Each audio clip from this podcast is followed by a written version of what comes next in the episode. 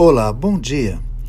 Uma boa segunda-feira e uma boa semana para você. Sou o pastor Jamil nesta manhã para deixar uma palavra de encorajamento, de ânimo, de motivação para esta caminhada.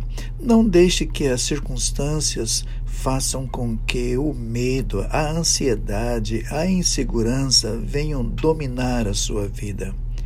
Vamos lembrar o que diz a palavra de Deus pelo apóstolo Paulo, quando ele fala para que reavivemos o dom de Deus que há em nós. Porque Deus não nos tem dado espírito de covardia, mas de poder, de amor e de moderação. Que Deus te abençoe e que a graça do Senhor Jesus seja contigo.